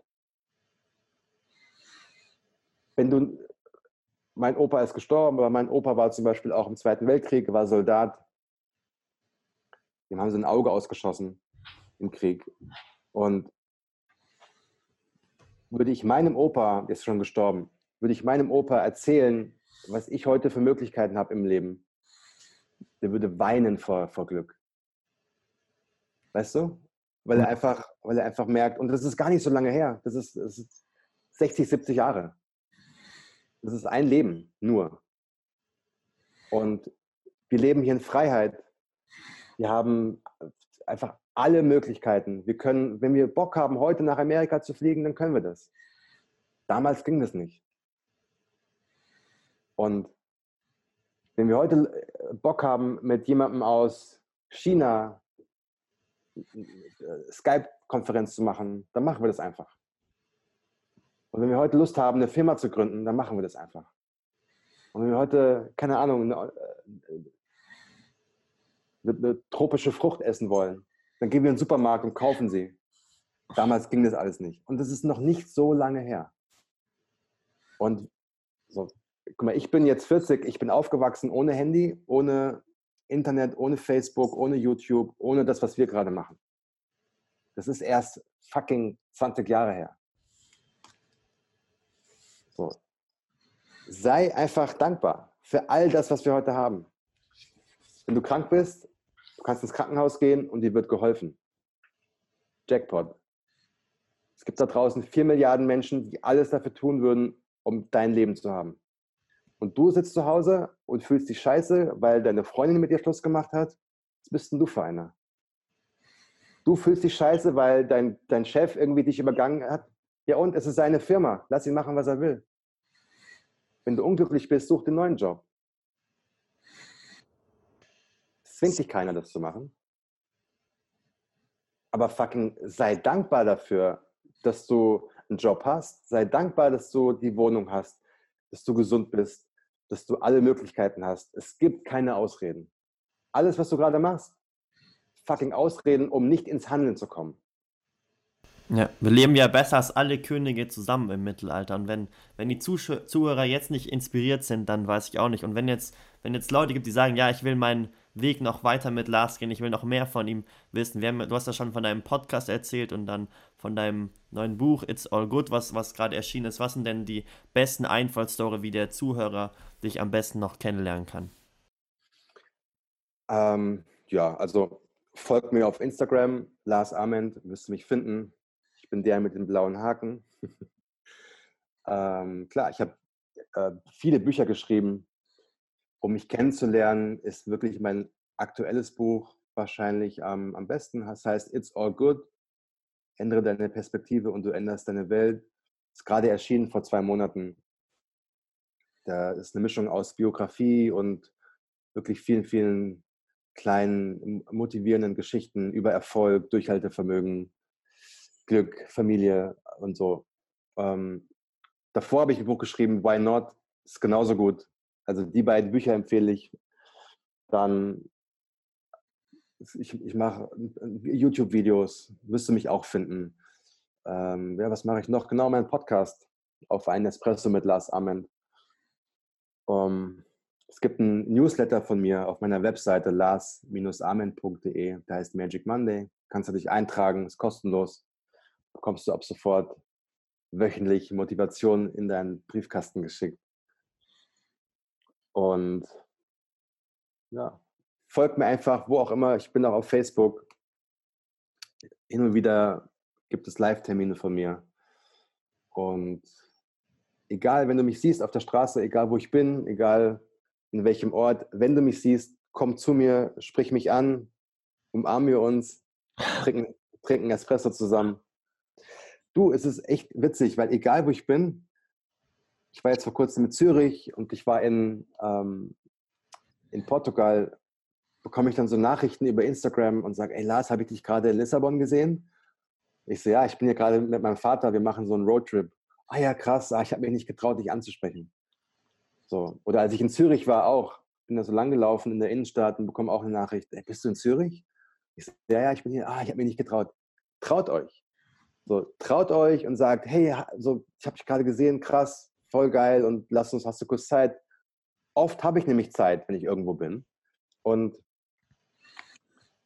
so, just do it. Und dann überwinden die Leute ja auch wieder ihre Angst und machen was für ihre persönliche Entwicklung, wenn sie da Angst davor absolut. haben, dich anzusprechen. Ja, absolut. Ja, die, die Links zu den Websites und den Büchern packen wir alles unten in die Short Notes rein, dass die Leute da sich das sichern können. Ich gehe heute auch noch in die Buchhandlung, hol mir das neue Exemplar dann, das Why Not, habe ich ja auch schon gelesen. Und jetzt äh, zu deiner Geschichte noch mit Daniel zum Abschluss, weil die fand ich sehr inspirierend. Was ist denn das, das, die größte Lektion, die du in der damaligen Zeit dann mit bei Daniel gelernt hast? Ja, dazu muss man wissen, Daniel war damals 15, als ich ihn kennengelernt habe, schwer herzkrank, ganz viele Krankheiten, also Skoliose, Rückenmarksverkrümmung, er war Bluter, 30 Tabletten jeden Tag musste er nehmen. Hat ein halbes Herz, seine Herzleistung war damals nur noch bei 28 Prozent, mittlerweile ist sie unter 20 Prozent. Keine hohe Lebenserwartung, hat eine Eisenstange im Rücken, also so unendlich viele äh, Blutgerinnsel im Kopf und so weiter, unendlich viele Krankheiten. Und er hatte damals eben keine hohe Lebenserwartung. Die Ärzte haben gesagt, ja, wenn er noch einmal Geburtstag feiert, dann haben wir alle Glück. Und ich habe das so gehört und diese Geschichte gehört. Und damals war ich selbst so ein bisschen lost. Ja, also so, ich war super erfolgreich, aber habe so all diese Schönheit im Leben damals eben nicht so gesehen. Und habe dann von Daniel gehört und ich dachte so, das gibt es überhaupt nicht. Da ist ein Junge, der ist 15 und hat all das Schöne, was es gibt im Leben, noch nicht gesehen. Und ich sitze hier in Berlin in meiner Wohnung, habe ein mega Leben und bin unglücklich. Was bist denn du eigentlich für ein Loser? Habe ich zu mir selbst gesagt. Du bist der größte Loser auf der Welt. Und dann habe ich Daniel besucht und wollte ihn mal für einen Tag rausholen aus dem Kinderhospiz und ihm mal so ein bisschen Freude schenken, Eis essen gehen, whatever. Ich hatte, hatte mir keine großen Gedanken gemacht. Und dann habe ich diesen Jungen gesehen, der so gestrahlt hat und der so mit seinen Sommersprossen und seiner Zahnlücke und seinen feuerroten Haaren und seinem Strahlen. Und als er mich gesehen hat, hat er mich umarmt und hat gesagt, ah, endlich bist du da und was machen wir heute? Und da habe ich so gemerkt, ich muss diesem Jungen, also ich muss dem jetzt helfen. Also ich muss jetzt, der, der kann nicht sterben, bevor er nicht all das gemacht hat, was man machen muss. Und dann haben wir eben eine Bucketlist geschrieben. Und da stand dann sowas drauf wie, ein Mädchen küssen. Und ein Mädchen nackt sehen oder ist das nur im Film hinzugefügt worden? Nee, nee, nee, ein Mädchen nackt sehen. Äh, einen Liebesbrief schreiben an ein Mädchen. Sich verlieben, coole Nikes haben, mit einem Sportwagen durch die Stadt fahren, äh, in einem Fünf-Zimmer, äh, Fünf-Sterne-Hotel übernachten und Zimmerservice bestellen und auf Partys gehen und eine Zigarette rauchen und also all das, was man eben so in seinem Kopf so machen möchte, wenn man 15 ist. Mhm. Ganz egal, ob man gesund oder krank ist. Und dann haben wir das aufgeschrieben und ich habe halt sofort gemerkt, wie wichtig und wie wertvoll Zeit ist. Weil wenn du keine Zeit hast, weil du krank bist, ist das auf einmal das Wertvollste, was du hast. Und wir erwachsenen, äh, gesunden Menschen glauben oft, dass Zeit einfach so, naja, endlich ist. Nee, so die Uhr läuft. Es ist wie in einem Film mit Leo DiCaprio, Inception, ne, heißt er, glaube ich. Wo wir alle so eine Lebenszeituhr haben. Nee, heißt es Inception? Ich weiß gerade gar nicht, wie der Film hieß. Auf jeden Fall haben Menschen eben so eine, eine Uhr implantiert und da ist die Lebenszeit, die halt rückwärts läuft. Und wir mhm. sehen alle noch, wie viele Jahre wir zu leben haben und Stunden und Monate und Sekunden und so. Oder ich glaube, In Time hieß der Film. Egal. Und da habe ich Daniel gesehen und habe so gemerkt, okay, der hat diese Uhr. Der weiß, so, er lebt nicht mehr lange.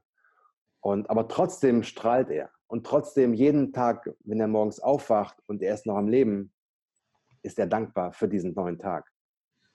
Und ja, dann bin ich in Hamburg geblieben und habe gesagt, ich bin ab sofort dein großer Bruder und wir sind jetzt auf einmal ein Team und machen alles zusammen und ich fahre nicht weg, ich bleibe und lass uns einfach, ich kann dich nicht gesund machen, weil ich kein Arzt bin, auch kein Heiler, aber ich kann dafür sorgen, dass du noch jede Menge Spaß in deinem Leben hast.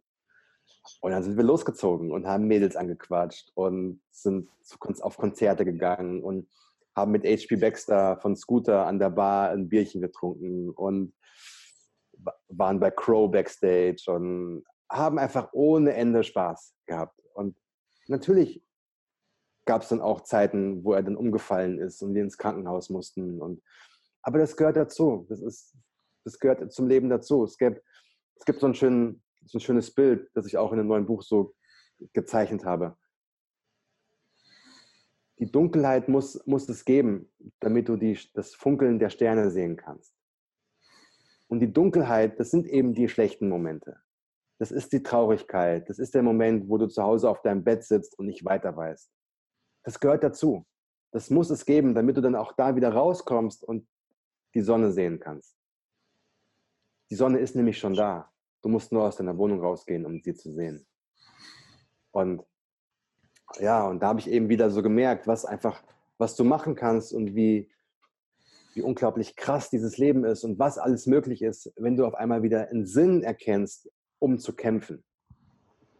Bei Daniel war das damals so, er sah keinen Sinn mehr, weil die Ärzte haben gesagt, er lebt nur noch ein Jahr vielleicht.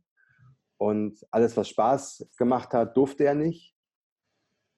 Aber er musste trotzdem jede Woche ins Krankenhaus und all diese Untersuchungen über sich ergehen lassen und die, all die Tabletten und das und das und hier wieder neues Langzeit-EKG und da wieder in die, in die Röhre rein und hier Blut abnehmen. Und es war halt permanent war, war Krankenhaus, Arzttermin, Tabletten, so, wenn du so aufwächst so, und, und das Schöne nur für die anderen reserviert ist, warum sollst du dann deine Selbstheilungskräfte aktivieren?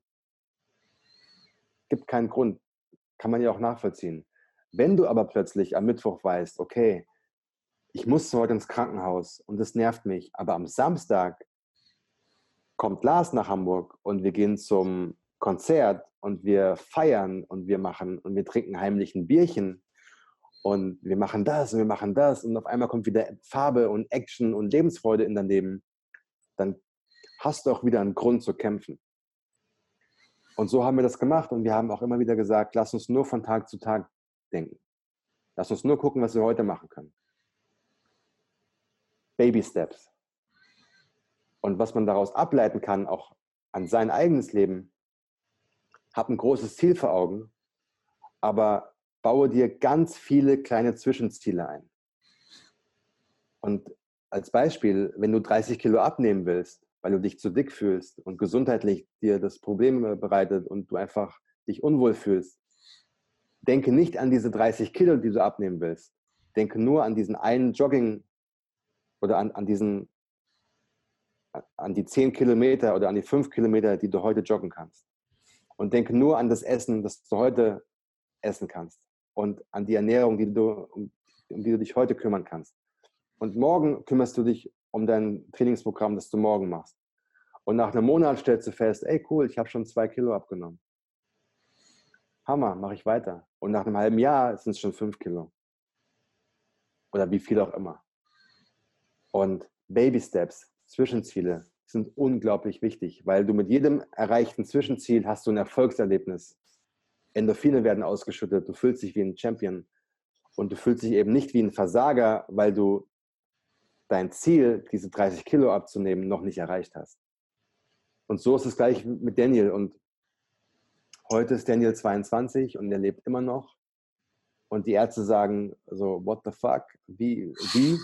Ja, und ich sage ja, durch Lebens, durch, durch ein erfülltes Leben, durch Lebensfreude, durch Spaß, durch Liebe, durch das Gefühl, gesehen zu werden. Das ist dieses Gefühl, gesehen zu werden und dass man selbst wichtig ist, ist so eine unfassbar starke Geheimwaffe. Wenn du einem Menschen das Gefühl gibst, nicht unsichtbar zu sein. Jackpot. Da waren wir auch schon wieder beim Anfang, dass man Leuten zeigen soll, dass sie gesehen werden, dann, dann verbesserst du einfach so dein Leben und da auch wieder zu dem, was du auch gemacht hast, dass man das einfach wirklich rausgehen soll und, und Leute ansprechen soll. Und dann kommen wir auch nochmal zu Abschlussfragen hier in unserem Podcast. Da kannst du einfach nochmal kurz zusammengefasst nochmal deine Top 3 Tipps für kommunikativen Erfolg mitgeben, die dann die Leute anwenden können, um die, ihre neuen Bekanntschaften zu schließen und einfach diese Liebe weiterzugeben. Ja, Punkt 1 ganz klar, sei authentisch. Authentizität ist in meinen Augen die stärkste Geheimwaffe, die du in jeglicher Kommunikation ähm, ja, aus der Tasche holen kannst. Weil wenn du echt bist, musst du dich nicht verstellen und du kannst so sein, wie du bist und die Menschen werden dich auch so lieben für das, was du bist. Das heißt, du bist automatisch entspannter, die Leute fühlen sich wohler in deiner Umgebung, weil Leute merken sowieso, wenn, wenn du Sachen schauspielerst oder wenn du was vorgibst zu sein, was du nicht bist. Das ist nur anstrengend. Für dich und für die Menschen. Das heißt, Punkt 1 ganz klar, sei authentisch. Punkt 2, mache nichts, um zu gefallen, sondern ja, eigentlich ein fließender Übergang. Also sei authentisch, mach nichts, um zu gefallen. Und Punkt drei vielleicht, hab keine Angst davor, ein Nein zu hören. Wie oft kommen Menschen zu mir und bitten um meine Meinung und wollen eigentlich nur hören, das hast du gut gemacht. Deswegen sage ich auch ganz oft, wenn, wenn Leute sagen, ey, ich, Lars, ich habe eine Geschichte geschrieben oder ich habe ein Buch geschrieben, ich würde es dir gerne schicken und ich bin gespannt, was du sagst. Und ich sage dann immer, also schick's mir bitte nicht. ja, also schick's mir bitte nicht, wenn du meine ehrliche Meinung nicht ertragen kannst. Ich werde dir einfach sagen, wenn es mir gefällt, werde ich sagen. Wenn es mir nicht gefällt, werde ich es aussagen, damit du besser wirst. Wie oft musste ich am Anfang von meinen ersten Büchern, ich habe hunderte Seiten geschrieben für, die Papier, für den Papierkorb. Hunderte. Musste mir anhören, das ist noch nicht gut genug, das ist nichts, das ist, du versuchst zu gefallen, du versuchst zu beeindrucken, du versuchst gerade nicht authentisch zu sein ähm, du versuchst etwas ja, zu sein, was du nicht bist. Und bis du diesen, und das hat gedauert, dass du das verstehst. Wer, wer, wer bin ich eigentlich? Und wer möchte ich sein? Und warum mache ich eigentlich, was ich mache? Warum, warum habe ich mir jetzt diese Uhr gekauft? Warum habe ich mir jetzt das gekauft? Warum bin ich jetzt so, wie ich bin, auf die Party gegangen? Wen will ich eigentlich was beweisen? Und wenn man sich diese Fragen stellt und immer wieder stellt, bekommt man automatisch ein Bewusstsein dafür, okay, stimmt. Ich mache das, weil ich liebe möchte. Ich mache das, weil ich gefallen will. Ich mache das, weil ich mir eine Antwort erhoffe. Und es gibt ja einen Grund, warum die reichsten Menschen der Welt finanziell gesehen rumlaufen wie ein Praktikant. Wenn du dir überlegst, äh, Bill Gates, ja, wie der rumläuft, Turnschuhe, Jeans, Hemd. Warren Buffett, der irgendwie, obwohl er schon Milliardär war, immer noch mit einem alten Toyota rumgefahren ist.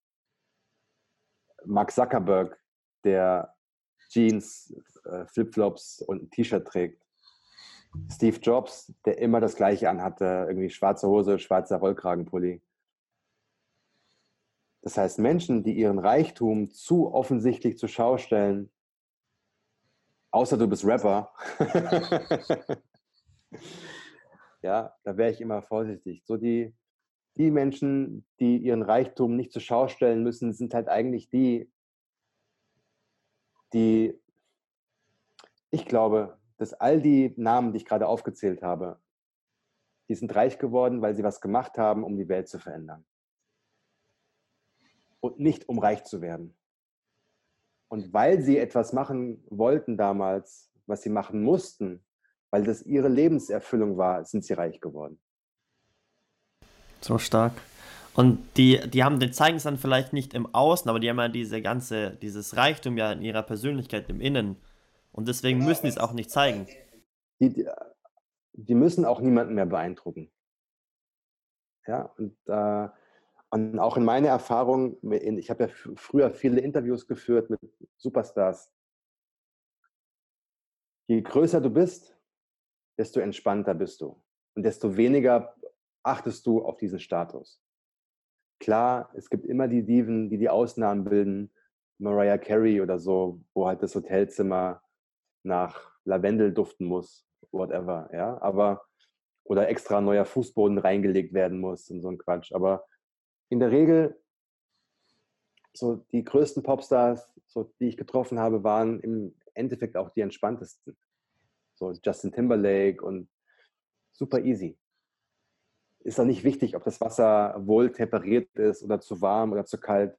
Die sind einfach super entspannt. Und die, die halt diesen Status nicht haben, die so ein bisschen in zweiter Reihe stehen, die sich das selbst noch beweisen wollen, das sind in der Regel die, die am anstrengendsten sind weil die noch so ein bisschen so dieses Gefühl haben, ich muss jetzt dir beweisen, dass ich ein Star bin. Justin ja. Timberlake muss keinem beweisen, dass er ein Star ist. Er ist es einfach. Ja, doch, kann ich, kann ich gut nachvollziehen. Das macht sehr Sinn. Und ja, es gibt halt so ein so ein, so ein Spruch, den habe ich vor kurzem gehört von jemandem, ich weiß nicht, ob ich ihn richtig rüberbringe, aber der geht sinngemäß so, ähm, Menschen, die Geld haben, müssen nicht über Geld reden. Und nur die, die immer über das Geld reden, sind die, die, ja, die auch dem Geld eine viel zu große Rolle in ihrem Leben geben. Wenn du eine Partnerschaft eingehen willst, im Business-Bereich und deine erste Frage ist, wie viel Geld kann ich verdienen, dann ist das keine gute Basis. Nie. Weil du weißt genau, okay, dem geht es echt nur ums Geld. Dem geht es gar nicht darum, was aufzubauen oder ein Produkt zu entwickeln oder die Welt besser zu machen oder, keine Ahnung, in irgendwas zu erfinden, was uns allen hilft. So, dem geht es darum, Profit zu machen ist halt ein Riesenunterschied. So geil, so geil. Und jetzt vielen lieben Dank, dass du dir die Zeit genommen hast für dieses großartige Interview. Ich war sehr, sehr inspiriert. Und jetzt zum Abschluss möchte ich dir noch die Möglichkeit geben, noch deine Message oder was du gerne mit den Zuhörern hier noch teilen würdest, hier einmal rauszuhauen. Also ich glaube, wer den Podcast bis jetzt gehört hat, der hat hoffentlich schon meine Message äh, mitbekommen. Aber was ich auch nochmal so direkt sagen kann, ist, hab keine Angst. Die Wahrheit ist nämlich, jeder hat Angst. Es kommt darauf an, was du mit dieser Angst machst. Ob du dich von dieser Angst blockieren lässt oder ob du diese Angst nimmst und ihn als oder sie als Treibstoff verwendest für deine Träume. Nimm deine Angst und setz dich auf die Rakete und mach deinen Tank auf, nimm sie rein und flieg los. So, hab keine Angst davor zu scheitern. Keine Angst davor, ausgelacht zu werden. Keine Angst davor, was deine Eltern darüber denken könnten, was du machst. Hab keine Angst davor, dass du, dass du noch nicht gut genug bist, dass es zu lange dauert. Du hast so viel Zeit, wenn du beginnst. Wenn du jetzt 20 bist, musst du in den nächsten zehn Jahren überhaupt nichts reißen, erfolgsmäßig. Was du machen musst, und was, was du wirklich machen musst, ist jeden Tag zu nutzen, das Beste daraus zu machen. Und Learning by Doing. Du musst auch nicht der Beste sein in der Schule. Sei interessiert, sprech mit Menschen, lies Bücher, guck dir YouTube-Tutorials an, geh raus, geh auf die Party, geh auf das Event, sprech mit Menschen. Geh nicht auf die Party, um dich zu besaufen. Geh auf die Party, um Menschen zu treffen, mit denen du dich connecten kannst, mit denen du Spaß haben kannst, mit denen du eine, eine Gruppe bilden kannst. Erzähle den Menschen von deinen Träumen und dann wirst du feststellen, ah, okay, der kann mir helfen und der kennt den und der ist gar nicht so anders als ich. Vielleicht ist das ein möglicher Geschäftspartner. Machen, machen, machen. Du wirst nur dann schlechte Laune haben, wenn du auf deinem Sofa sitzt und darüber nachdenkst, was du alles machen könntest. Fuck it, geh raus, do your thing. So geil, so stark und vielen Dank, liebe Zuhörer und Zuhörerinnen, dass ihr heute wieder zugehört habt. Das war ein unglaublich inspirierendes Interview. Wenn euch die Folge jetzt gefallen hat, dann liked sie doch gerne bei iTunes und teilt sie mit euren Freunden und dann wünsche ich euch allen noch einen wundervollen Tag und viel kommunikativen Erfolg.